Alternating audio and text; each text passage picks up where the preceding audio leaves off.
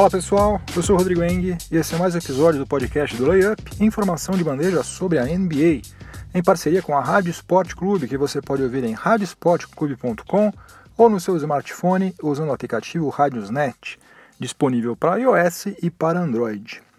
Vamos lá, vamos a mais um episódio do podcast do Layup.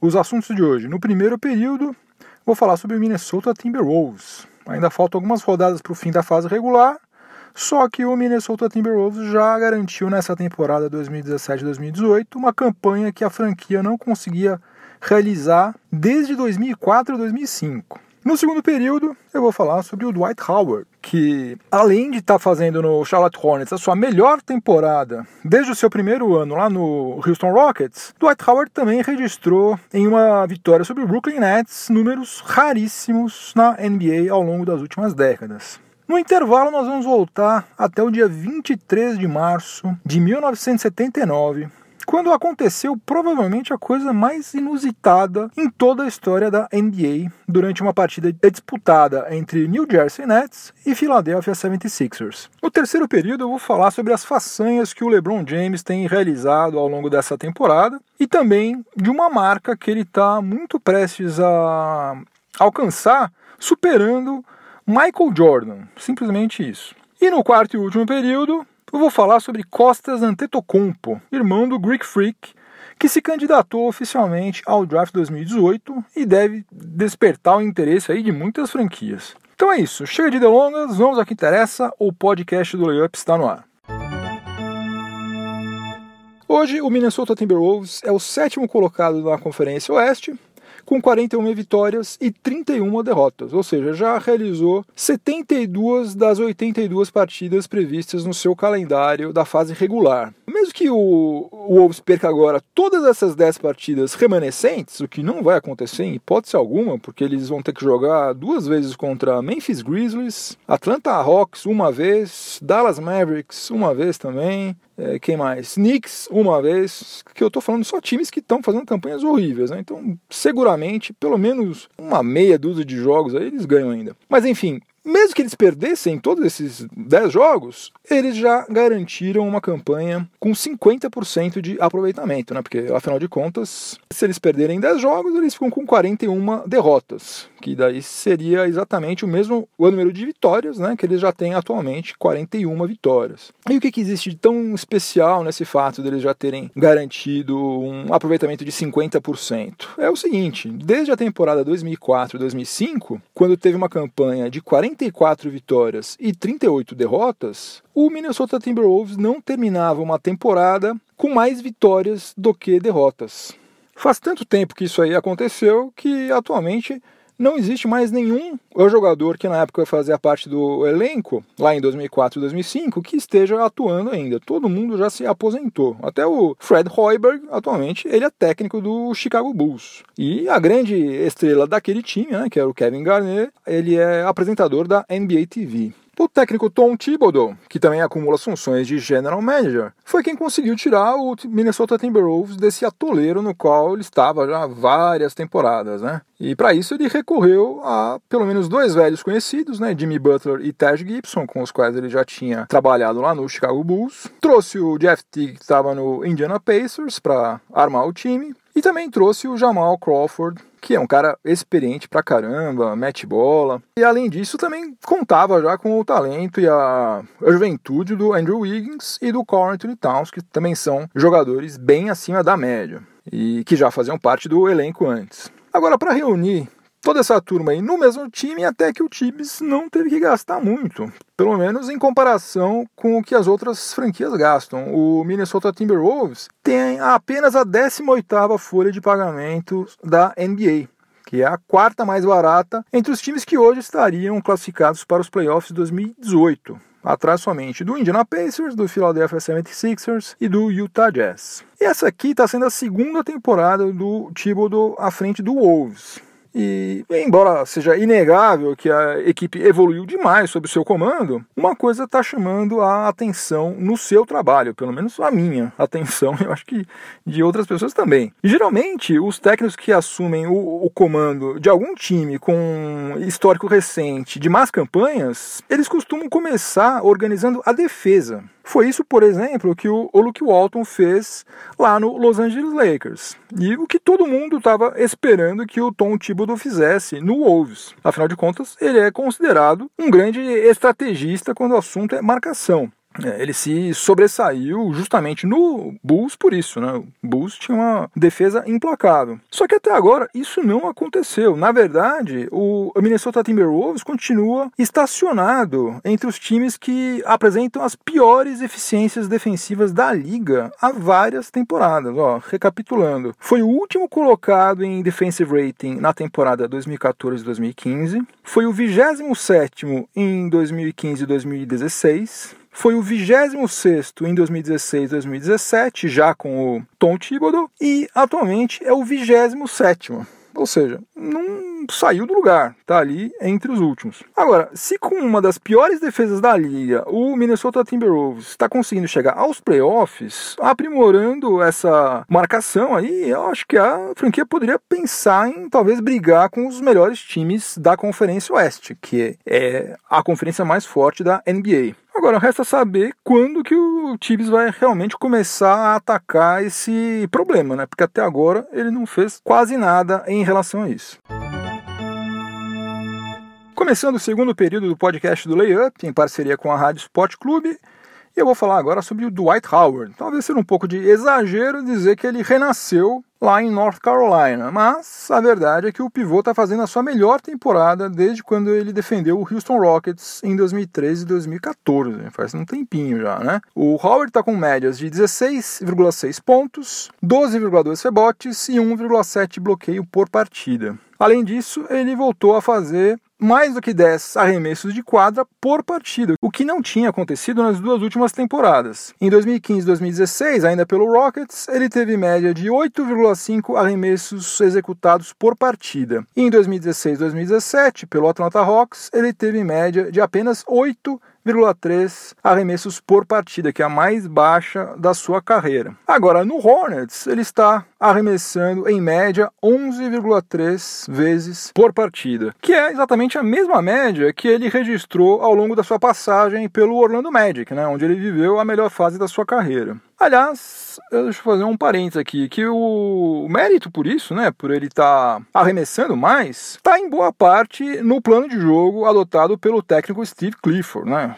Afinal de contas, é, não faz o menor sentido você pagar quase 24 milhões de dólares para um jogador que tem tudo para ser dominante dentro do garrafão e não aproveitar isso. O Steve Clifford, ao contrário do que aconteceu com o Dwight Howard quando ele passou pelo Houston Rockets e pelo Hawks, fez o óbvio e mandou o pessoal passar a bola para ele, né? Enfia a bola lá para ele pontuar embaixo lá da cesta. Porque como vocês sabem, salvo quando ele pega um rebote ofensivo, o Dwight Howard é um cara que não consegue criar o seu próprio arremesso, né? Ele precisa ser municiado pelos seus companheiros e isso tem acontecido com mais frequência agora no Charlotte Hornets. E o Dwight Howard acabou de ter uma performance muito especial na vitória fora de casa sobre o Brooklyn Nets. Ele marcou 32 pontos e pegou 30 rebotes. Em toda a história da NBA, somente outros oito os jogadores fizeram pelo menos uma partida com no mínimo 30 pontos e 30 rebotes. O único nesse século 21 foi o Kevin Love, que marcou 31 pontos e pegou 31 rebotes no dia 12 de novembro de 2010. E antes dele, olha só como isso aí é um negócio raro.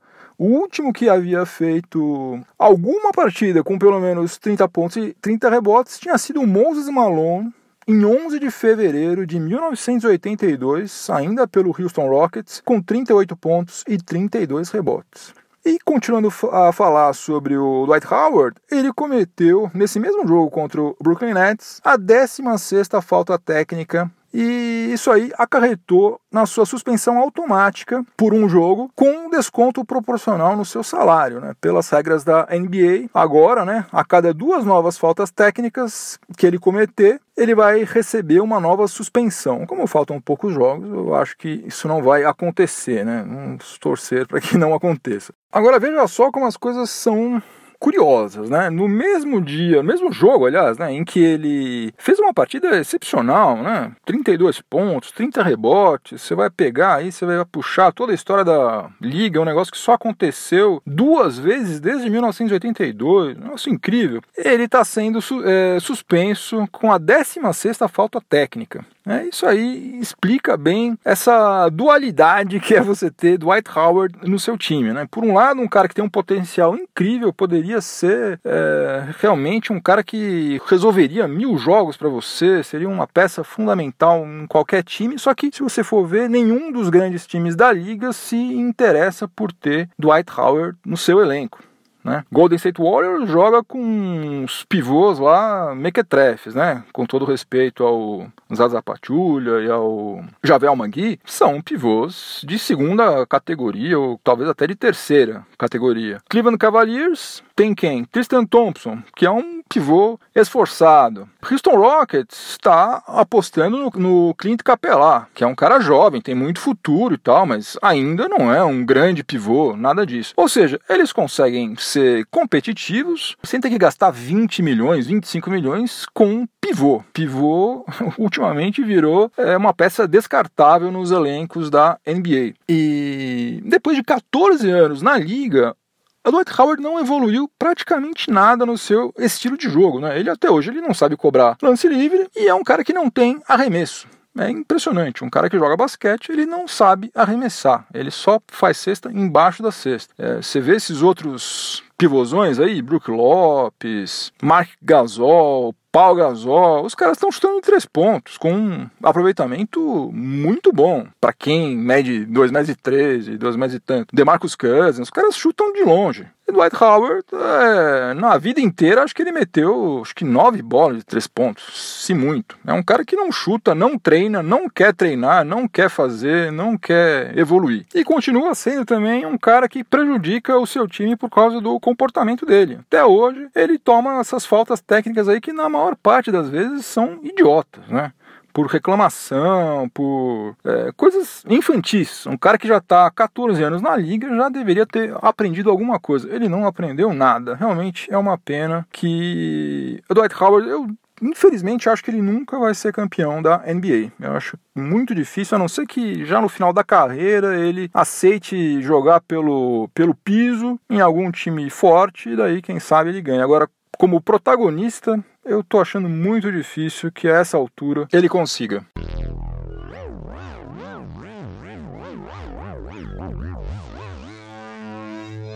Chegamos ao intervalo do podcast do Layup em parceria com a Rádio Sport Clube. E como você sabe, no intervalo a gente dá aquela viajada na nossa máquina do tempo para visitar algum fato importante na história da NBA. E dessa vez, é, para abordar o assunto principal dessa edição do nosso quadro Máquina do Tempo, nós vamos ter que fazer um pit stop, né? Já aconteceu numa outra vez, está acontecendo agora novamente. Antes da gente chegar ao nosso destino final, nós vamos ter que fazer, dar uma paradinha, aliás, no dia 8 de novembro de 1978, quando o então New Jersey Nets, né, que é o atual Brooklyn Nets, foi à Pensilvânia para enfrentar o Philadelphia 76ers e acabou sendo derrotado por 137 a 133 depois de duas prorrogações. Porém, o New Jersey Nets entrou com um recurso, alegando que quando faltavam 5 minutos e 50 segundos para terminar o terceiro período, o árbitro Richie Powers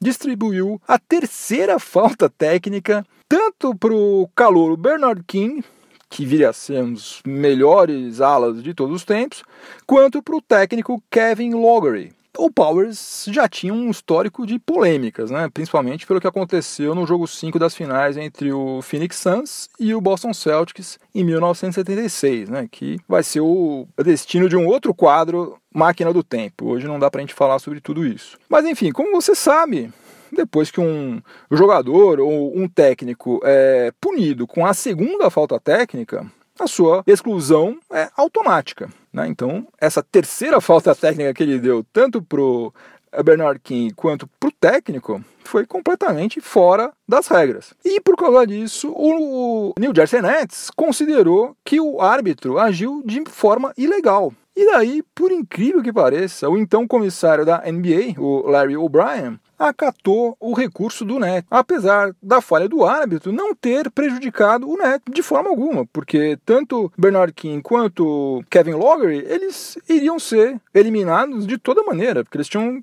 levado a segunda, a falta técnica já, eles iam ter que sair do jogo. Bom, o resultado dessa lambança foi que a NBA anulou tudo o que aconteceu depois que as duas terceiras faltas técnicas foram distribuídas e marcou para o dia 23 de março de 1979, que é o nosso destino final aqui da máquina do tempo, a repetição dos 5 minutos e 50 segundos finais do terceiro quarto e de todo o quarto período daquele jogo. Mas como bagunça pouca é bobagem, olha só o que aconteceu. No dia 7 de fevereiro de 1979, antes, portanto, da continuação da partida, Adivinhe só quais times negociaram entre si. Isso mesmo, New Jersey Nets e Philadelphia 76ers. O Sixers trocou o Harvey Catchings e o Ralph Simpson pelo Eric Money e pelo Al Skinner. Então, tecnicamente, na mesma partida, esses quatro jogadores defenderam as duas equipes. Começaram o jogo em um time e terminaram lá no dia é, 23 de março de 79 em outro time. Bizarro, bizarro, um negócio único. E toda essa confusão aí foi absolutamente inútil, porque o Sixers venceu outra vez, dessa vez sem nenhuma prorrogação, por 123 a 117. Então, olha só que maluquice. No dia 23 de março de 1979, o Harvey Catchings, o Ralph Simpson, o Eric Money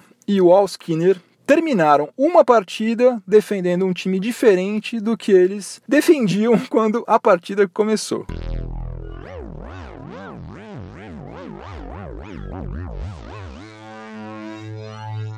Já desembarcamos da máquina do tempo e estamos de volta aqui a 2018 para a gente começar o terceiro período do podcast do Layup em parceria com a Rádio Sport Clube. Como eu já falei em outras ocasiões, o meu candidato para o prêmio de MVP da temporada 2017-2018 é o James Harden na minha opinião, pelo menos, a vez dele chegou. Né? Não vejo a menor possibilidade de o prêmio não ser dele agora em 2018.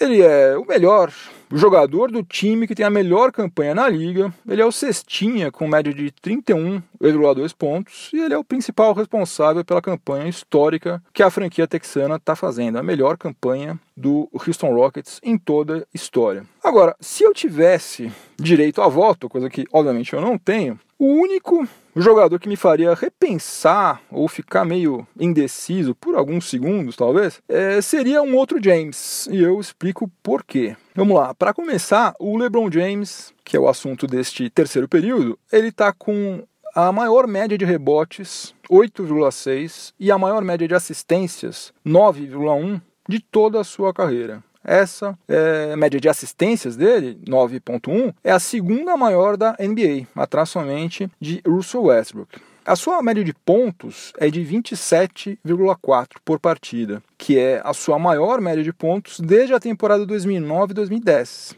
E ele está com um aproveitamento razoável, né, gente? Ó, 54,5%. Um cara que, claro, joga bastante perto da cesta, mas não só perto da cesta, né? Ele joga de qualquer lugar da quadra. A propósito, somente outros três jogadores em toda a história da NBA registraram médias de pelo menos 27 pontos, 8 rebotes e 9 assistências em uma temporada. O Oscar Robertson fez isso cinco vezes e o James Harden e o Russell Westbrook fizeram isso, os dois juntos na mesma temporada 2016-2017. A grande diferença é que o LeBron James está fazendo isso aos 33 anos de idade na sua 15ª temporada. É um negócio absurdo. Outra coisa, o LeBron James anotou já 16 triplos duplos em 2017 2018, que é um, o seu recorde pessoal em uma temporada. Atualmente, somente o Russell Westbrook tem mais triplos duplos do que ele na atual temporada, né? que mais? LeBron James não desfalcou o Cleveland Cavaliers em nenhuma das 71 partidas que a sua equipe disputou até agora.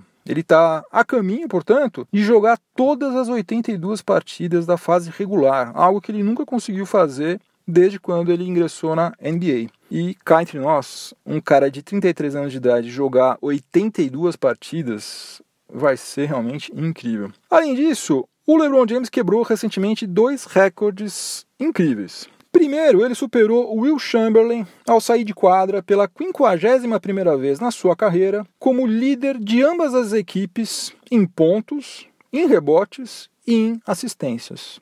Então, nenhum outro jogador na história da NBA tem mais partidas na carreira do que LeBron James como líder dos dois times, não só do dele. Ele foi o cara que mais marcou pontos, que mais pegou rebotes, que mais fez assistências 51 vezes ao longo da sua carreira. É um recorde absoluto na história da liga. E a outra coisa que ele fez também incrível foi na vitória contra o Toronto Raptors. Ele se tornou o único jogador na história da liga a marcar pelo menos 35 pontos e fazer no mínimo 15 assistências sem cometer nenhum turnover, ou seja, sem desperdiçar a posse de bola nenhuma única vez. História da liga, entre aspas, né? Porque a NBA só começou a contabilizar turnovers individuais a partir da temporada 1977-78. Então, eventualmente, alguém pode ter feito isso antes, só que a gente não sabe. De toda maneira, seguramente há pelo menos 40 anos ninguém fazia isso. Então já é um negócio incrível. E para fechar, o LeBron James acumula uma sequência de 862 partidas consecutivas com pelo menos 10 pontos marcados. Faz 862 partidas que ele não sai de quadra com menos do que 10 pontos. Ele está a apenas quatro jogos de alcançar o líder desse ranking, que é o Michael Jordan. Michael Jordan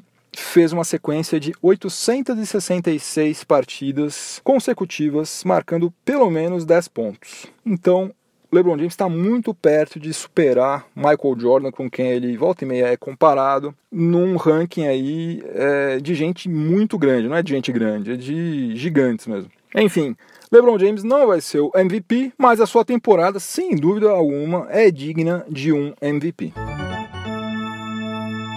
No quarto e último período do podcast do Layup, em parceria com a Rádio Sport Clube, eu vou falar do Costas Antetokounmpo, que é o quarto dos cinco filhos do casal Charles, que faleceu no ano passado, precocemente, e Verônica.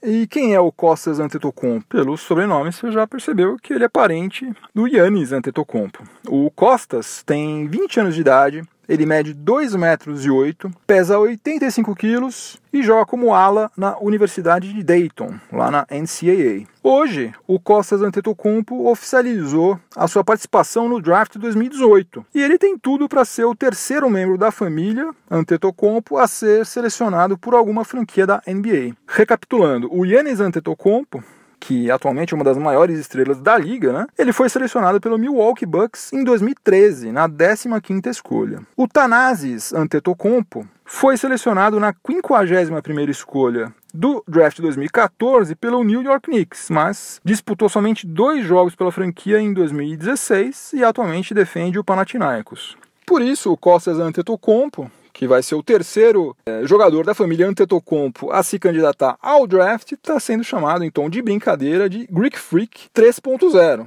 ele deve despertar o interesse de muitas franquias, né? Porque o pessoal vê o que, que o Yannis Antetokounmpo faz em quadra e imagina, meu Deus, se esse cara jogar metade do que o Yannis joga, já está de bom tamanho. Até porque ele tem o biotipo muito parecido com o do Yannis, e não com o do Tanazes, que mede apenas, né, apenas entre aspas, 2 metros e 1. Um. E a exemplo do que aconteceu com o Yannis Antetokounmpo, o Costas ele deve evoluir muito ainda fisicamente, né? Ele deve crescer ainda mais um pouco, ganhar mais envergadura, mais altura, principalmente mais massa muscular. Você vê, o cara pesa 85 quilos, com 2,8 metros. É um frango, né? Certamente vai ter que ganhar massa e tal. E também ele vai é melhorar, espera-se, né, a sua a condição técnica, né? Porque ele jogou 29 jogos por Dayton, lá na NCAA, com médias de 5,2 pontos e 2,9 rebotes em 15,1 minutos por partida, que são números fraquinhos, né? Números que não impressionam ninguém, mas que também não querem dizer absolutamente nada, né? Ele tem apenas 20 anos e tem uma genética aí que é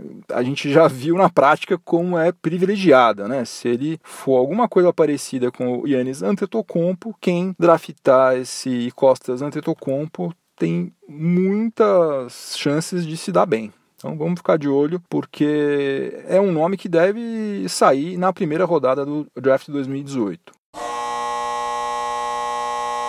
Fim de jogo, acabou mais um episódio do podcast do Layup. E antes de eu ir embora, vou deixar minha trilha sonora para o final de semana. É a música You Need Love, escrita pelo Willie Dixon em 1962, 62, e que fez sucesso na voz do Muddy Waters, um dos maiores bluesmen de todos os tempos. A música Whole Lotta Love, sucesso do Led Zeppelin, que foi lançada em 69, ou seja, bem depois, é uma releitura, digamos assim, né, do You Need Love do Willie Dixon, que chegou a processar a banda inglesa por direitos autorais, depois eles acabaram fazendo um acordo. Mas escute lá, You Need Love, principalmente se você gosta de Led Zeppelin, ou conhece pelo menos a Whole Lotta Love, você vai perceber na hora que o Jimmy Page deu uma chupinhada animal na música do Willie Dixon. Escuta com o Muddy Waters, que é mais legal. E ali você já vê que tem todos os elementos assim do que iria se tornar o hard rock dos anos 70, né? Um riffzinho,